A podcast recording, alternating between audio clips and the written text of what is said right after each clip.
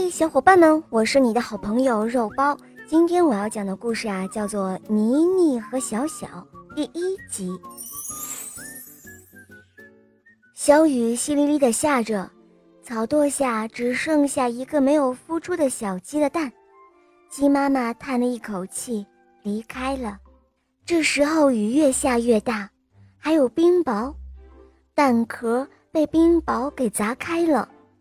一只瘦瘦的小鸡钻了出来，它个子太小了，我们就叫它小小吧。小小的眼睛是看不见的，它跌跌撞撞在雨中挣扎。有一条蚯蚓轻轻地召唤它：“嘿，到这边来！”这是一条身上带着泥巴的蚯蚓，我们就叫它泥泥吧。妮妮有一点神奇，她不仅会爬会钻，而且会飘。天晴了，妮妮带着小小到处的转悠。小小问：“花是什么样子的？”妮妮回答说：“呃，花是香香的。”那草呢？草是嫩嫩的。太阳呢？太阳是暖暖的。那月亮呢？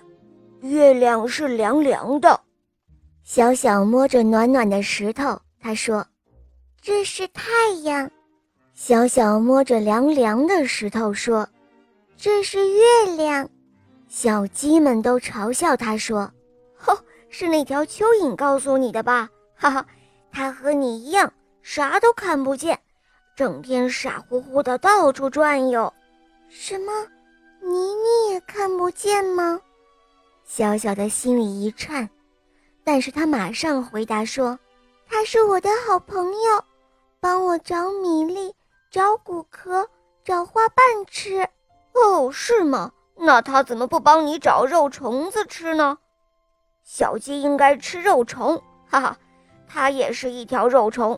不信，你啄它的脑袋试试看哦。小小真诚地对妮妮说。